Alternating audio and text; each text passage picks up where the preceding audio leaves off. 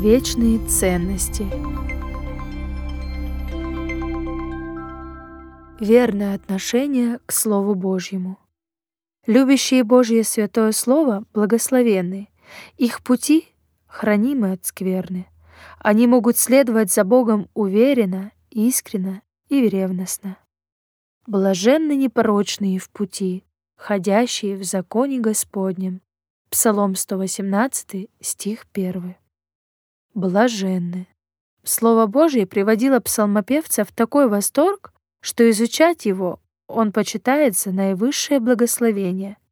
Он взирает на прелесть совершенного закона, и в этом стихе, в котором выразилась самосущность его переживаний, он восклицает «Блажен человек, жизнь которого — отражение воли Божьей».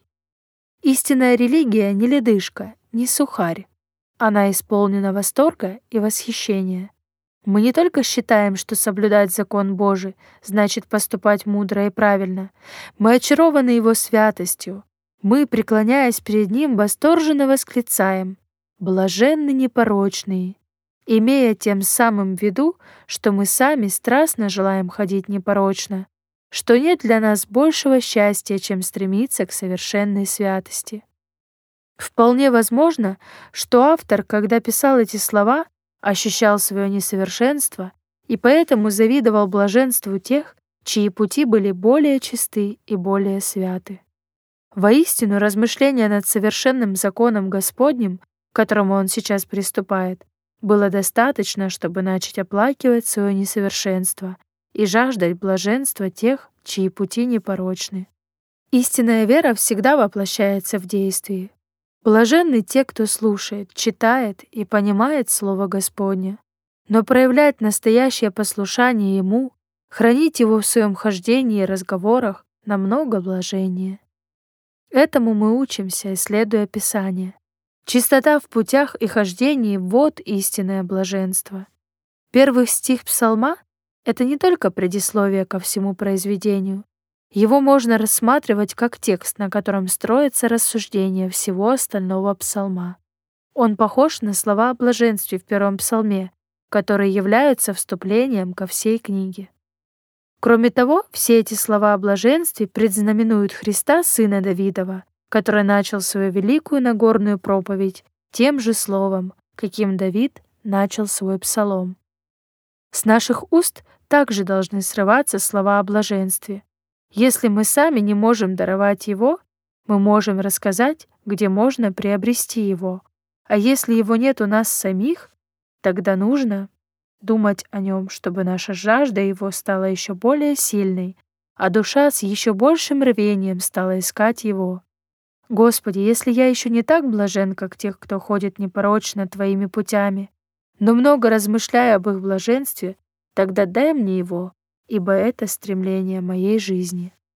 Как Давид начинает свой псалом, так юноша должен начинать жизнь, так новообращенный должен начинать свое исповедание, так каждый христианин должен начинать свой день.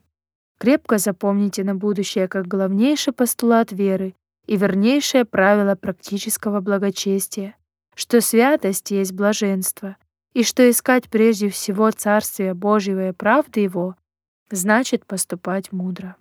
Хорошее начало — половина дела. Начать с правильного представления о блаженстве жизненно важно. Человек был блаженным, когда он был безгрешным. И если падшему человеку когда-нибудь суждено вновь обрести блаженство, оно должно будет найти его там, где потеряло, в сообразовании с заповедями Господними. Непорочные в пути. Они в пути, в пути праведном, в пути Господнем. Они хранят этот путь, идут по нему со святой осторожностью. Их душа испытывает великое блаженство. Они уже вкусили небесной радости, потому что небесное блаженство главным образом заключается в полной непорочности.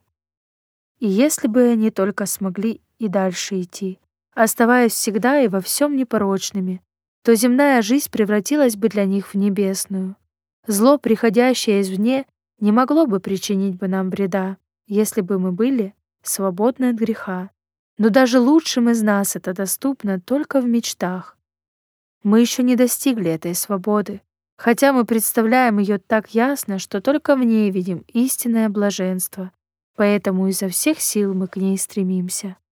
Тот, чья жизнь непорочна, в том смысле, в котором Евангелие понимает непорочность, блажен, потому что он не мог бы иметь этой непорочности, если бы ему не были дарованы тысячи благословений.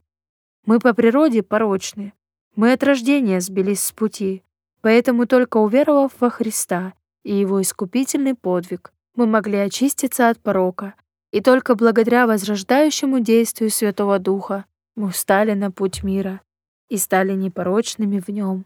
И это еще не все, потому что верующему постоянно нужна сила благодати для того, чтобы удерживать свои ноги на верном пути и хранить себя от скверны. Все благословения Завета должны быть в какой-то мере излиты на верующего, чтобы он мог каждый день жить свято и в страхе Господнем. Его путь свидетельствует о том, что он благословен Господом. Давид говорит о великом блаженстве, Некоторые верующие в пути. Они верно служат Богу, но часто отступаются и оскверняют себя. Другие добились большего вхождения пред Богом, они ближе к Нему. Они смогли сохранить себя от нечистоты мира и поэтому наслаждаются намного большим покоем и большей радостью, чем их менее старательные братья. Несомненно то, чем больше мы продвинулись в освящении, тем большее блаженство испытываем. Христос — наш путь, и мы не только живем во Христе, но и должны жить для Него. Как жаль, что мы порочим Его святой путь своим эгоизмом, высокомерием, своеволием и плотской жизнью. Тем самым мы лишаемся большей меры блаженства, которое кроется в нем, как в нашем пути. Верующий, который блуждает, спасен, но лишен радости спасения, освобожден но не обогащен. Господь проявляет к нему великое терпение, но еще не даровал ему великих благословений. Как легко мы можем оскверниться, даже находясь на верном пути. Даже после поклонения Богу в уединении или вместе с другими верующими, наша совесть может быть осквернена за то время, пока мы стояли на коленях. В Скинии полом служил песок пустыни, Поэтому священники, служившие у жертвенника, должны были постоянно мыть ноги, и благодаря заботливой предусмотрительности Бога рядом всегда была чаша с водой. Так и наш Господь Иисус Христос всегда рядом с нами, готовый омыть наши ноги, чтобы мы были во всем чисты. Этот стих напоминает о блаженстве собравшихся в горнице апостолов, которым Иисус сказал «Вы чисты». Какое блаженство ожидает тех, кто следует за Христом, куда бы он ни пошел, и кто храним от зла этого мира. Эти люди будут в тот день вызывать зависть у всего остального человечества, хотя сейчас их презирают и высмеивают как фанатиков. В тот момент самые удачливые из грешников захотят поменяться с ними местами. О, душа моя, Ищи свое блаженство в старательном следовании за Господом, святом, невинном, непорочном, ибо в нем ты уже нашла мир, и в нем ты будешь обладать им вечно. Из книги Чарльза Спержина «Сокровищница Давида».